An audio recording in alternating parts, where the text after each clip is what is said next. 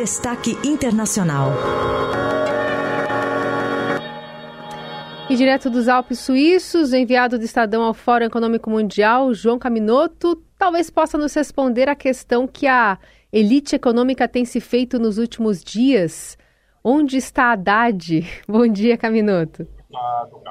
Bom dia, Carol. Bom dia, ouvintes. É um prazer aqui estar com você.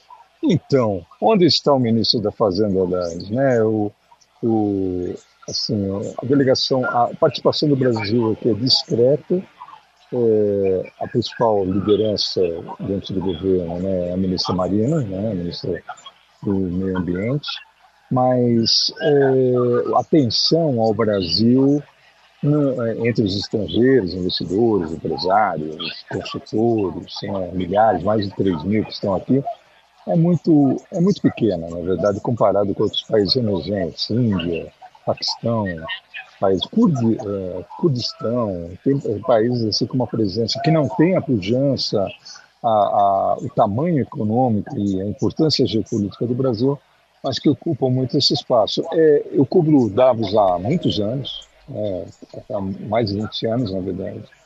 Eu vi em quase todos os eventos.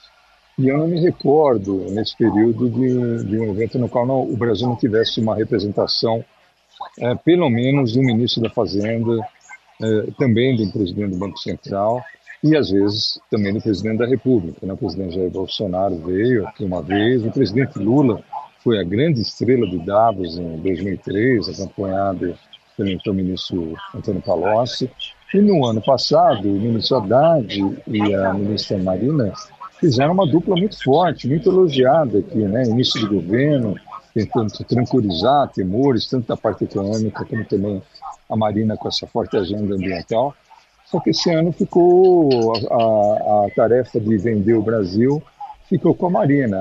A ministra, obviamente, muito respeitada é, e tem uma mensagem importante para um segmento, mas é óbvio que as pessoas querem saber também como é que está o Brasil na área, na área econômica, como que foi a reforma tributária, enfim.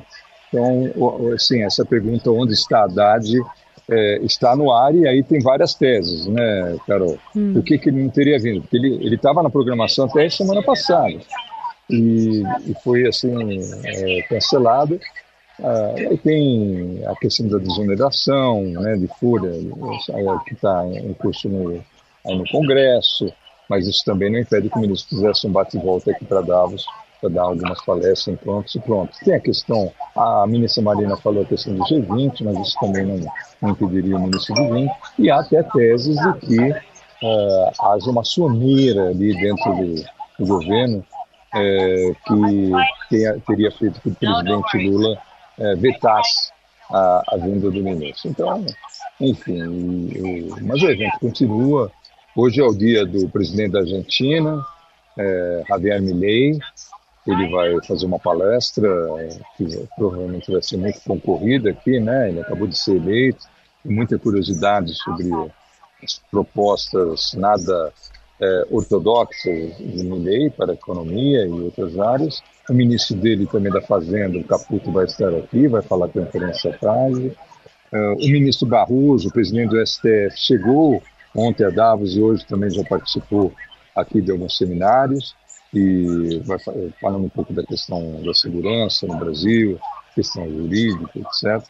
E hoje é um dia de pico, né? Um dia uh, Davos começou para valer mesmo ontem, que é um dia forte, hoje também é um dia forte, amanhã já diminui um pouco uh, o, a intensidade e na sexta-feira termina. Ontem nós tivemos aqui o Zelensky, é, que foi a grande estrela do dia, a ministra, o, a presidente da Comissão Europeia, Úrsula, e o interessante é que, devido ao ambiente, que você acaba cruzando com essas pessoas no corredor, né? Então, às vezes você tem uma oportunidade de fazer uma pergunta quando no mundo normal você não chega nem perto. Então, isso é vantajoso também para os jornalistas.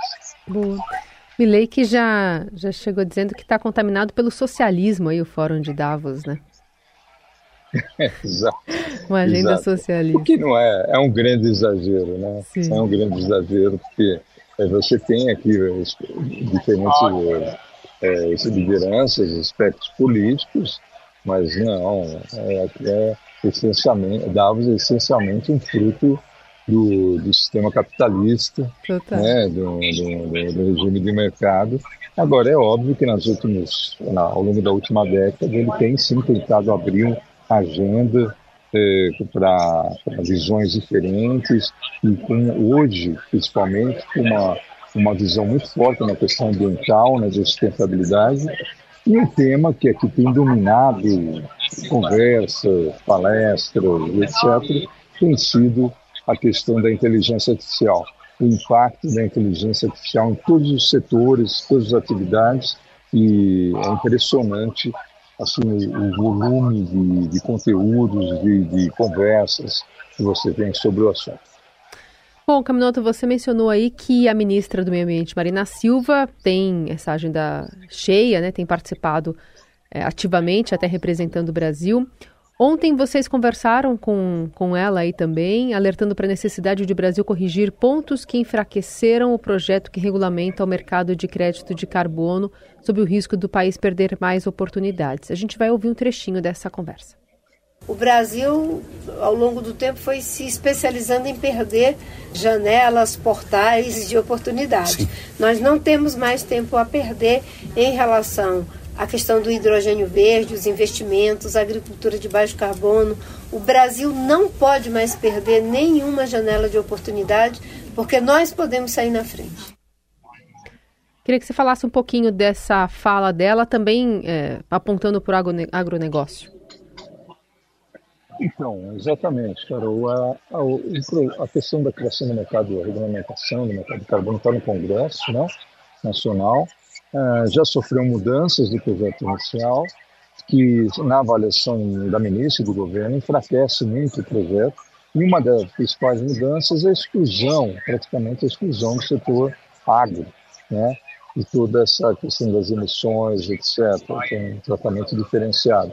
E, e ela vem batendo muito nisso, tentando de, de uma maneira é, com há uma pressão política sobre o, né, sobre o Congresso por parte do governo para que isso seja cumprido. Obviamente, o mercado de carbono é uma coisa muito importante, é, tem um potencial enorme né, de, de, de, de valores e de, investimentos.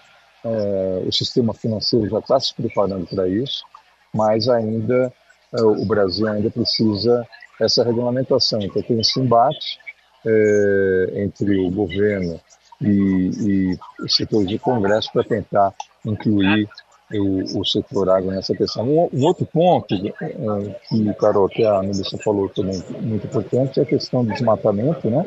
Que o governo é, comemorou aí números de redução do desmatamento na Amazônia, mas ao mesmo tempo é, chama atenção ao crescimento do desmatamento no Cerrado, né?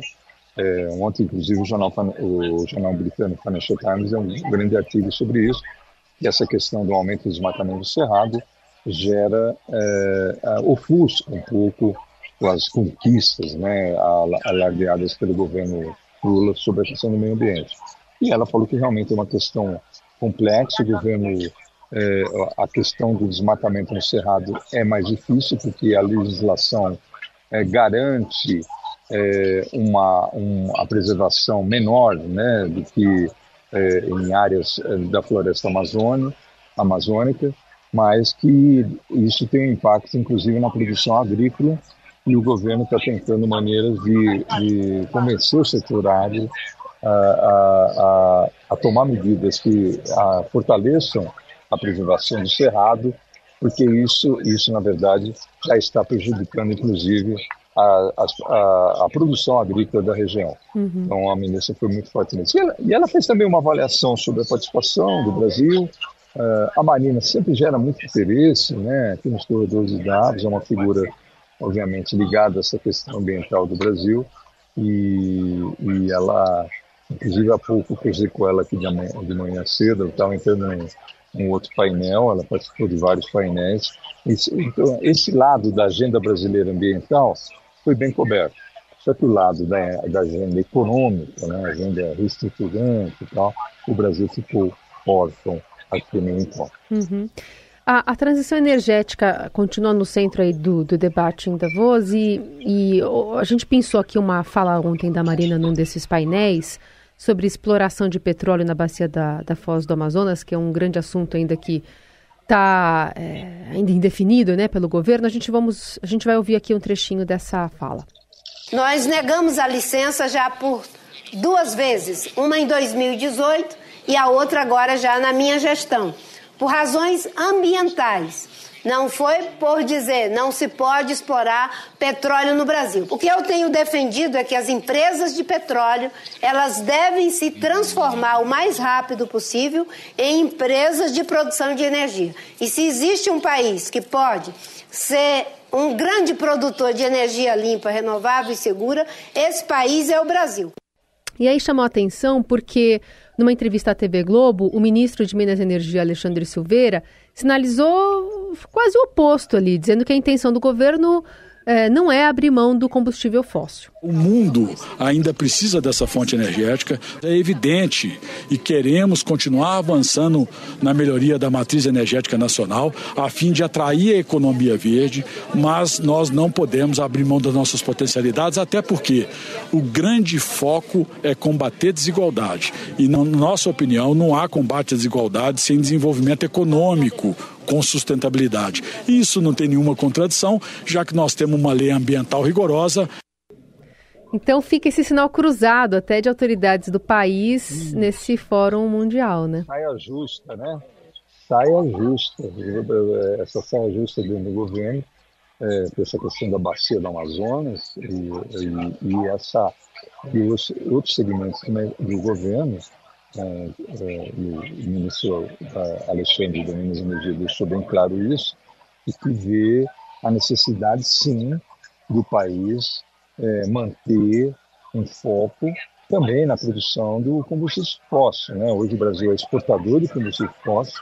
Interessante até que essa, esse conflito no Oriente Médio e, inclusive ali no Mar Vermelho, né, com, com, com os ataques a embarcações vindas do Iêmen, isso fortalece, inclusive, a, o Brasil nessa questão né, da, do abastecimento de petróleo, porque o Brasil não usa aquela rota para distribuir é, suas commodities. Então, é, fica esse embate. A própria Petrobras também, em relação à bacia do Amazonas, é, continua defendendo a posição de que é sim e que não, é, não vai afetar, não é, significa um risco para o meio ambiente.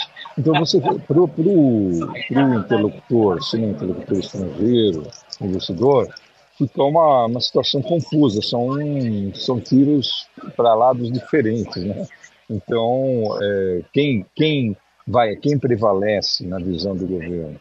Né? A, a, a visão da ministra Marina, né, de uma transição energética mais agressiva, mais, mais limpa, ou do, do ministro Alexandre, do presidente da Petrobras, aliás, que, o Prates, que viria para cá, mas cancelou também a visita na semana passada, é, para, sobre a, o Brasil não pode abrir mão de uma presença forte na, no combustível fóssil por uma questão de desenvolvimento, questão econômica e de distribuição de renda. Então, nós temos aí uma situação é, o presidente Lula dá sinais mistos em relação a isso, uhum. né? sinais, às vezes, de endosso da ministra Marina, mas há uma desconfiança muito forte que o ministro compartilha uma visão mais parecida do ministro das Minas e Energia. Esse é João Caminoto, enviado especial do Estadão ao Fórum Econômico Mundial lá nos Alpes Suíços. Está, bom, tá frio aí, mas está muito, muito frio assim. A gente está vendo essa... Tá frio, tá frio aqui. Eu estou aqui do lado da correspondente do, do broadcast, né? A, a Aline, Aline né? Uhum. E a Aline veio devidamente equipada para Davos, na, na, na primeira dela. O que não aconteceu comigo, eu me esqueci aqui do frio que faz. Mas a gente dá um jeito. Dá um Bom, jeito. Foi um prazer falar com vocês. Obrigada, Caminoto. Bom trabalho para vocês. Obrigado.